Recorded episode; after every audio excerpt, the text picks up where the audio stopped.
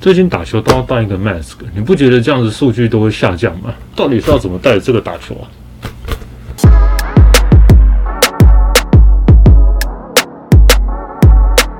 ？Hey, what's up, your boys? Skip to my l o o。最近大家辛苦了，打球都要戴着口罩，戴着这个 mask。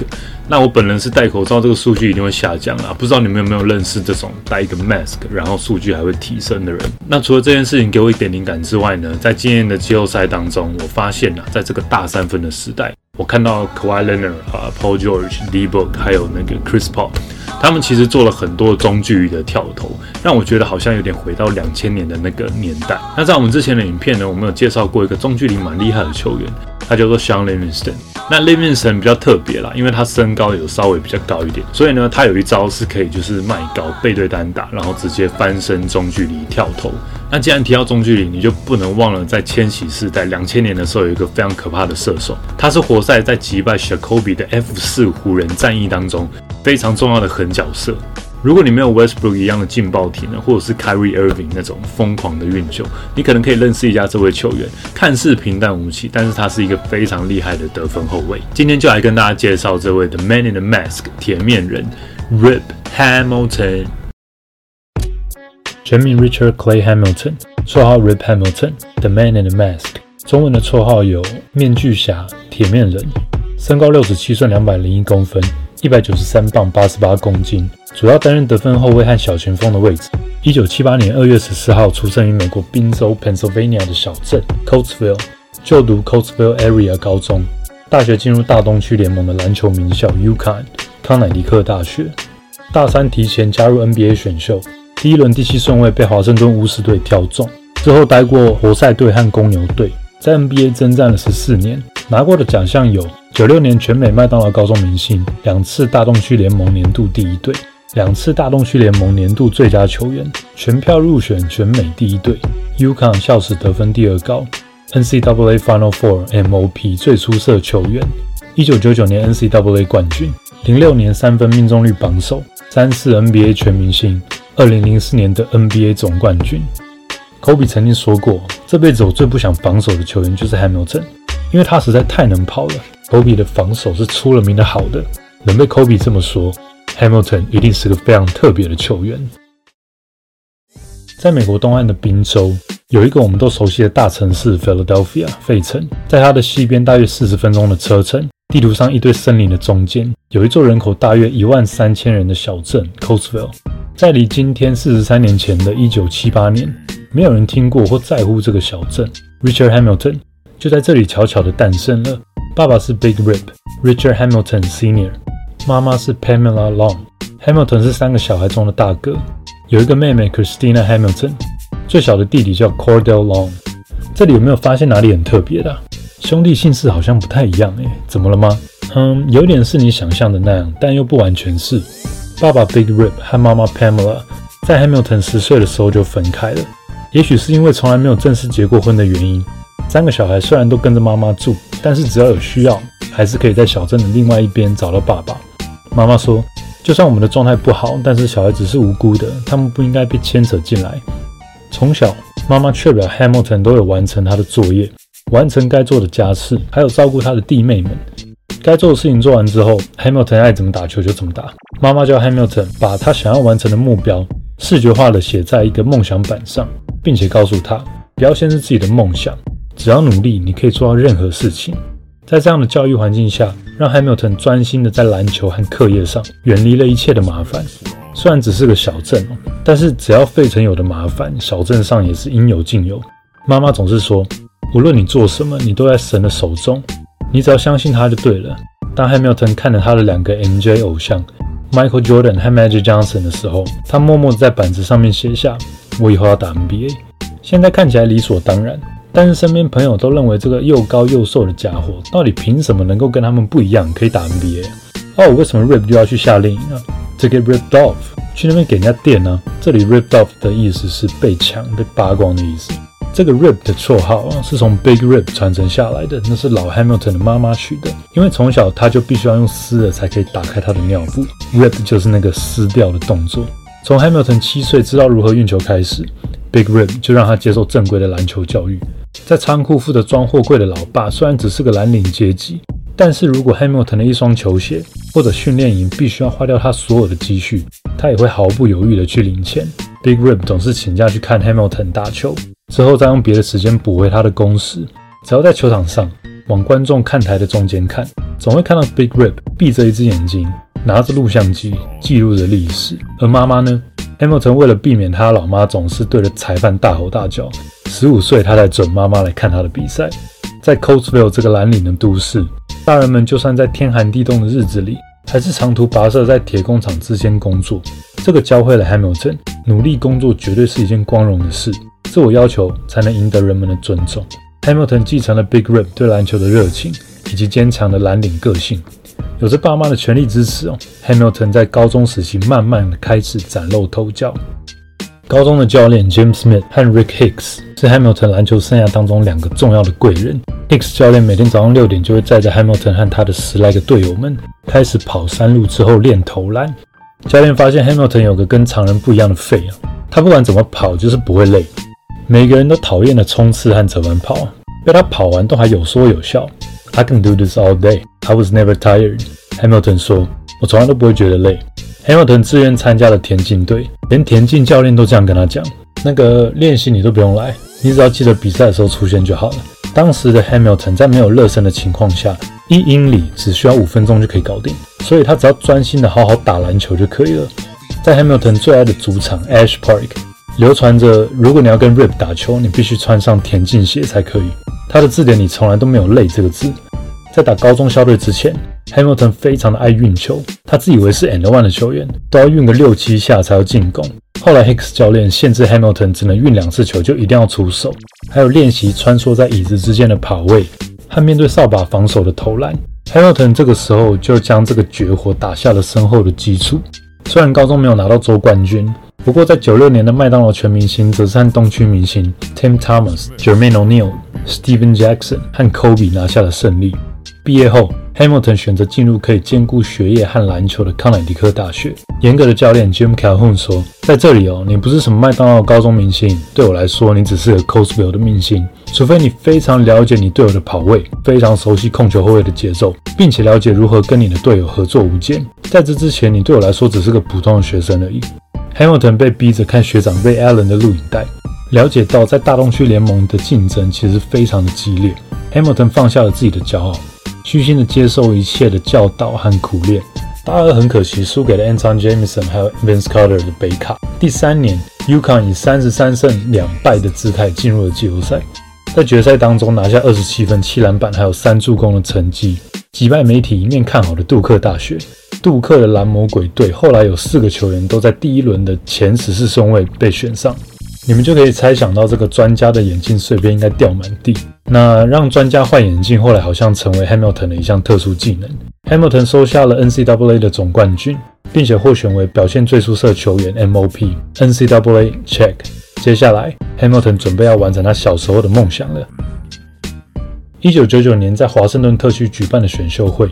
前一晚，Baron Davis 竟然来到 Hamilton 的房间说：“哎，我的经纪人跟我说我要去黄蜂，哎，他 Francis 是要去灰熊，啊，你要去巫师。这个选秀消息可以前一天晚上就知道，也蛮扯的。后来因为这件事情，Hamilton 换了一个经纪人，想说为什么 Davis 都知道啊，你不知道？你的经纪人到底怎么当的？大学冠军在 NBA 哦，根本就没有人会鸟你。老鸟们都告诉 Hamilton，你别想要抢走我们的风头。搞得自己很困惑的 Hamilton 打电话给他麦当劳明星的队友。NBA 打滚三年的 Kobe 寻求建议，那你觉得 Kobe 会给他什么建议？那当然是要先发制人啊，才不要管别人说什么嘞。如果得分是你的强项，那你就先发制人。如果你现在就跟他们妥协，你一辈子就只能当一个角色球员。就这样，Hamilton 开始疯狂出手，换来的呢，则是对上老鸟们的疯狂抱怨。有一次，Hamilton 实在是受不了了，他决定死都不要出手。控卫 Ross Strickland 空档传给他，他就传回去。Strickland 后来就觉得怪怪的。中场休息的时候，Hamilton 才告诉了他这件事。了解情况之后的 Strickland 告诉 Hamilton 说：“你等一下回去告诉那些混蛋们，如果他们对你的出手再有任何意见，叫他们来找我。啊，你不出手，我到底是要怎么赚助攻啦？”有了老大哥罩的 Hamilton 哦，在找到自己的定位之后，第二年他的得分直接翻了一倍，来到平均十八点一分。他一下子成为球队的头号得分手。第三年，巫师的老板 Michael Jordan 实在看不下去了，巫师一年只拿下十九胜，他决定自己下来打。这个对 Hamilton 来说值得开心，他也有值得担心的地方。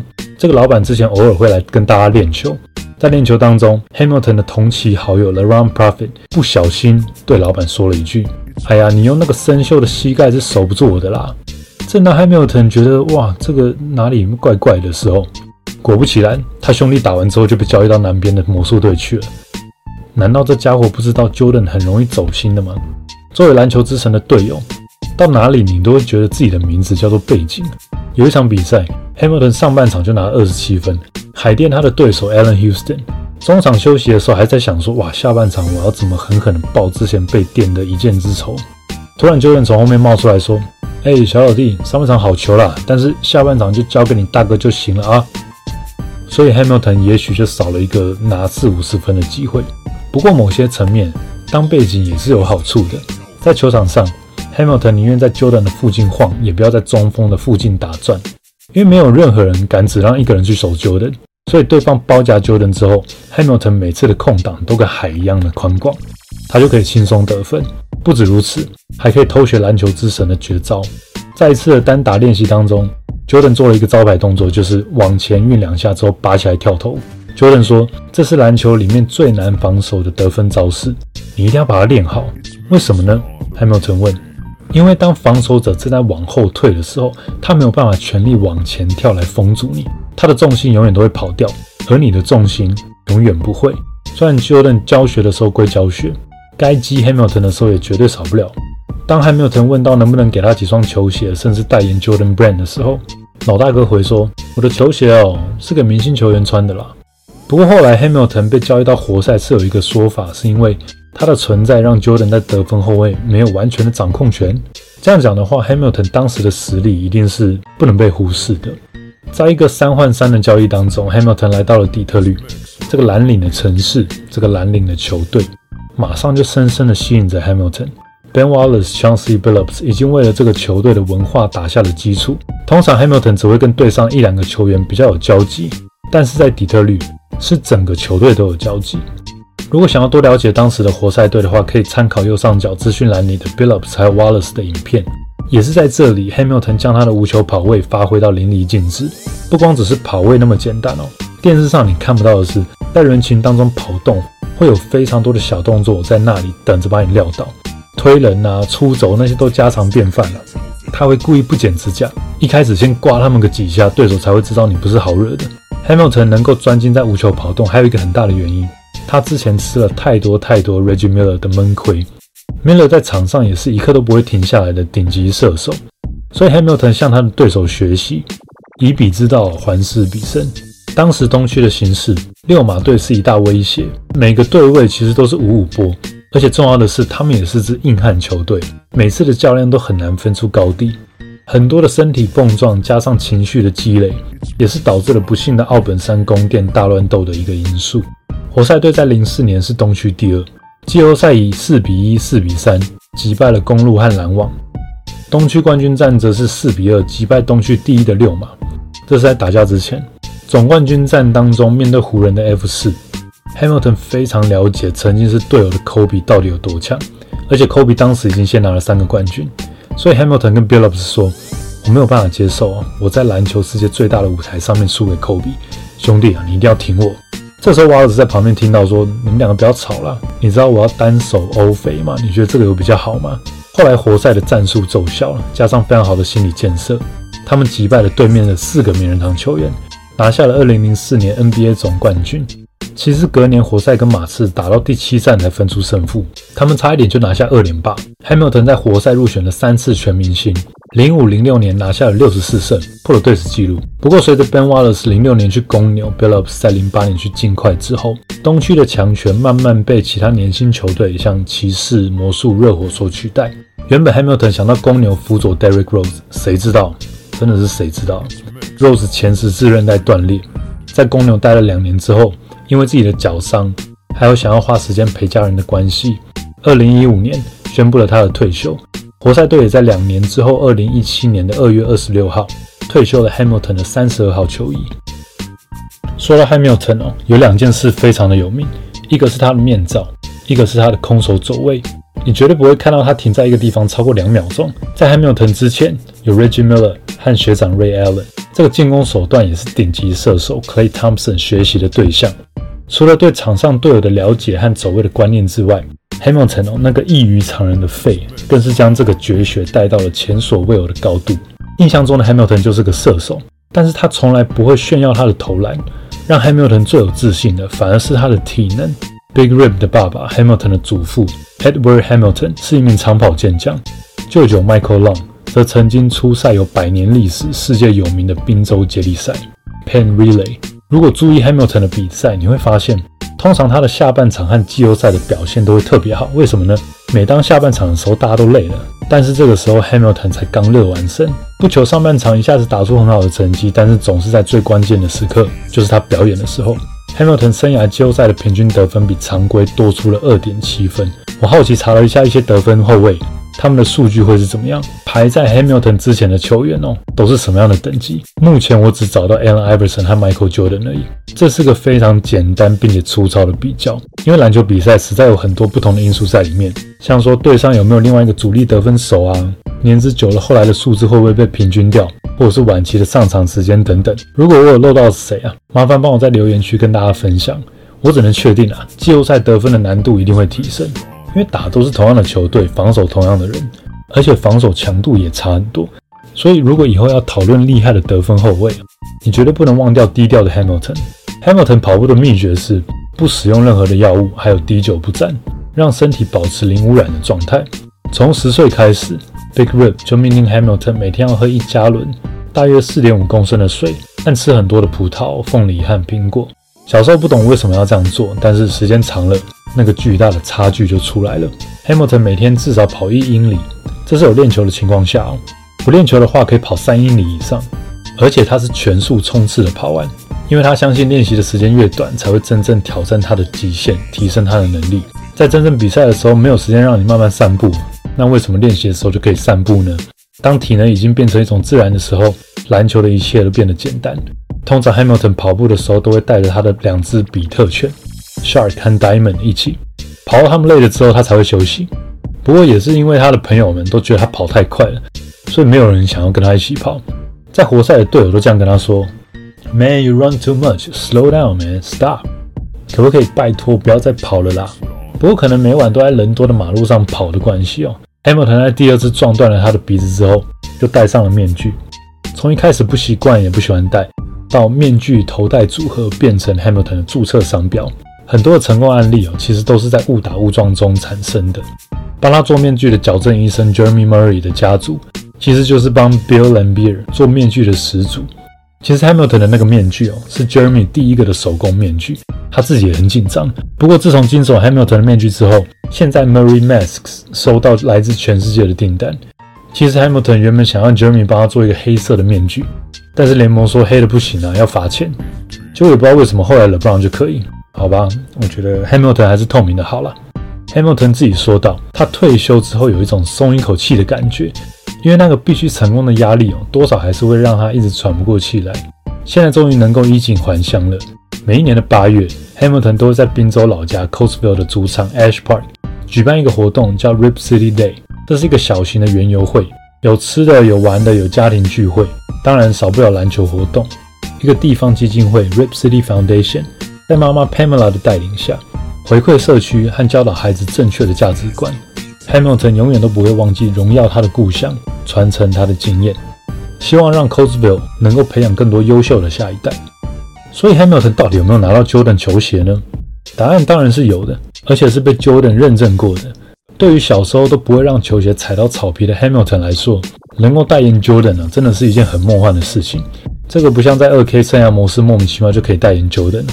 Hamilton 最喜欢穿 Jordan 二代，因为它非常的软，能够让他在空手跑位的时候降低脚的摩擦。平常最喜欢的是一代，因为非常好搭所有的衣服。Jordan 后来也有一系列的 Hamilton P1 鞋款，球员限定版。那他的球鞋上面都会写着 Rip City。如果各位最近关注 Jordan 鞋的话，在2021年4月上市的 Travis Scott 跟 Air Jordan 6联名款的 British Khaki 的广告当中，还可以看到 Hamilton 的客串演出。真正的伟大，它都是需要时间累积的，而不是一下子就发生的。就像一台飞机在起飞的时候，一开始速度它可能比一台跑车还慢，但是如果只要飞机一起飞，飞起来了之后，那个跑车哦，不管跑再快都没有办法追上飞机。我觉得这个就是 Hamilton 从小到大无数的练习，完美诠释了什么叫做伟大的球员。这边有一点很棒，我在这里跟大家分享，就是呢，Hamilton 在他的球衣退休典礼上面的演讲，他说他退休有一个很大的原因，是因为他想要陪伴他的家人。为什么呢？Hamilton 说，一开始他在跟他老婆 TJ 拉里结婚的时候，刚结婚他就跟他老婆说：“老婆，我希望我们可以早一点生小孩，这样子我的小孩呢，以后就会知道我是一个很厉害的篮球员。”这个时候，有智慧的老婆就跟他说：“他说，Rip，小孩子只会记得你带他们去练球，陪他们练球的时候，陪他们写功课的时候，带他们去上学的时候，他们才不会在乎你是什么名人堂球员或怎么样，他们只会在乎你是不是一个花时间陪伴他们的爸爸而已。”我听到这个其实蛮震撼的，因为有的时候听到一些成功人士或者企业家的访问，如果被问到再给你一次机会啊，从当初创业的刚开始。你会做跟现在一模一样的事情吗？那我印象中了，大部分的答案都是不会。我会选择花更多时间陪伴我的家人。